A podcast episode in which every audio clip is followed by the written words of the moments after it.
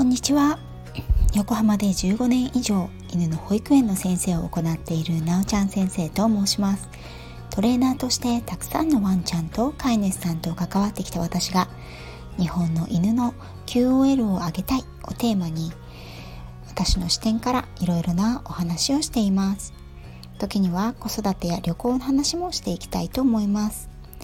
前回は犬の問題行動についてお話をしました。犬にとっては当然の行動だけれども人にとっては理解ができないコントロールができない状況であるということ。また問題行動の代表選手であるピンポン吠えについての対処法をいくつかお話ししました。ただあくまでも方法の紹介なのでそのワンちゃんや家庭環境や背景により細かい対処法やプロセスは違ってきますのでピンポン吠えにとても悩んでいらっしゃる方はプロフェッショナルにご相談されることをお勧めします。またたくさんのいいねをくださった方やフォローしてくださった皆様本当にありがとうございます。とっても励みになっています。是非レターやコメントもお寄せくださいね。さて問題行動についてさらに今日はお話ししていこうと思います。前回の最後に問題行動は治療より予防というお話をしたのですが予防をするトレーニングをしましょうということです。これは言い換えて言うとワンちゃんにとって不自然なことを自然にするトレーニングということにもなります。詳しく説明させていただきますね。飼い主さんにとってワンちゃんの問題だなと思う行動。いわゆる問題行動になりやすい原因として大きく2つがあります。1つ目は前回もお話ししたピンポン吠えに代表されるような犬の本能的行動習性が人の社会や常識飼い主さんのライフスタイルと違うことから起こってしまう問題。そして2番目は今日お話しする犬の本能や習性に反した不自然なことへのワンちゃんの拒否反応から起こる問題行動になります。これはですね例えて言うなら爪切りや歯磨き。耳や足を拭く。服を着る。ハーネスやリードカラーをつける。といったことが挙げられます。これはですね、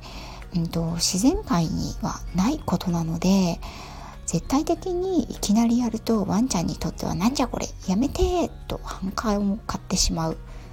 もしくは噛んだり暴れたり抵抗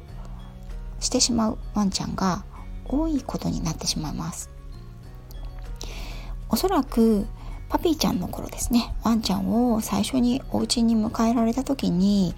えっ、ー、と今は大丈夫だけれども足を拭いたりブラッシングをしたり服を着せたり、えーと、リードや首輪をつけるということを嫌がったワンちゃんもいたんではないでしょうか。こういったワンちゃんにとって不自然なことを自然に受け入れてもらうためにはこれは怖くないんだよ。大丈夫だよ。怪しくないよ。と安心感を与えてあげること。またこれはいいことなんだよというイメージをポジティブなイメージをつけてあげることが受け入れやすい状態を作るために大切です。そのためのポイントは3つ。1つ目は人も犬もリラックスしていること。2つ目はポジティブなイメージをつけること。おやつや褒め言葉をかけてあげるといういいですね。そして最後が細かく段階を踏んで無理やりに行わないこと。この3つが重要です。例えば歯磨きについてなんですけれども歯周病のリスクからやはり行った方がいいのですが大きくなってお医者さんに言われてからやっぱり歯磨きやらなきゃダメかなと思って突然ワンちゃんの口の中に歯ブラシを入れる。そうするととっても嫌がる子が多いんですね。で段階を踏むというのは特に苦手なものを克服する際に大切なステップになります。この歯磨きの例で言えば1つ目まずワンちゃんのマズルお口周りですねあの鼻が長い子は鼻の周りを触る2番目唇をめくる3番目歯を一瞬触る4番目口の中に指を入れる。5番目指にウエットティッシュなど異物を巻いて歯を触る。6番歯ブラシや綿棒など異物を口の中に入れる。7番歯ブラシを動かす。というように7つの段階があります。それぞれの段階でまずは1秒から2秒ほど時間をかけてスタートしていきます。そして少しずつ長くしていくんですね。リラックスしてそれぞれの段階を受け入れてくれている時に一度ストップして褒めてあげることが良いイメージにつながります。歯磨きだとちょっと本末転倒になってしまうんですけれどもそれぞれの段階を経た時に上手に受け入れてくれたら褒めておやつをあげるというのもとてもいいイメージをつけるにはいいことになりますね。でこれですねもしマズルを触ることさえ断固拒否というようなワンちゃんにとっては果てしない道のりになると思いませんか？なのでやっぱりおすすめは問題行動は治療より予防ということにまた振り出しに戻るんですね子犬の頃から体を撫でているついでにマズルを触ったり唇をめくったり歯を触ることをスキンシップの一環にしている。そういったワンちゃんはいざ歯ブラシをしようと思った時に歯ブラシを口の中に入れる。歯ブラシを動かす。この2つのステップで終了するんです。なんかこう聞くと簡単なように思えますよね。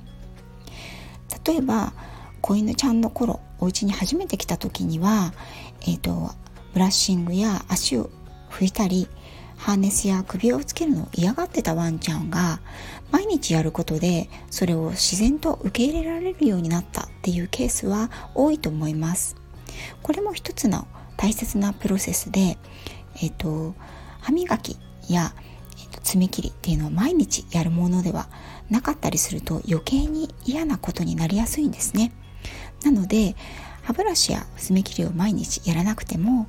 例えば爪切りを持って足の爪に当てるっていうような行動を毎日行っていったりする。生活のルーティンに入れてあげると受け入れやすくなることも一つの、えーと、方法です。爪切りやお洋服ハーネス足拭きシャンプーなども歯磨きと同じようにワンちゃんにとって不自然なことなので嫌がることを覚えてしまう前にこれはいいことなんだよとおやつを使ったり褒めたりして教えてあげましょう。また生活の一部としてそのこと、ね、歯磨きや爪切りをしないとしても口の中を触ったり足の先に爪切りを当てるといった練習は毎日していくといざ本番の時に抵抗が少なくて済みます。不自然なことをワンちゃんに受け入れてもらう3つのポイントをもう一度最後にお知らせいたしますね。1番ワンちゃんも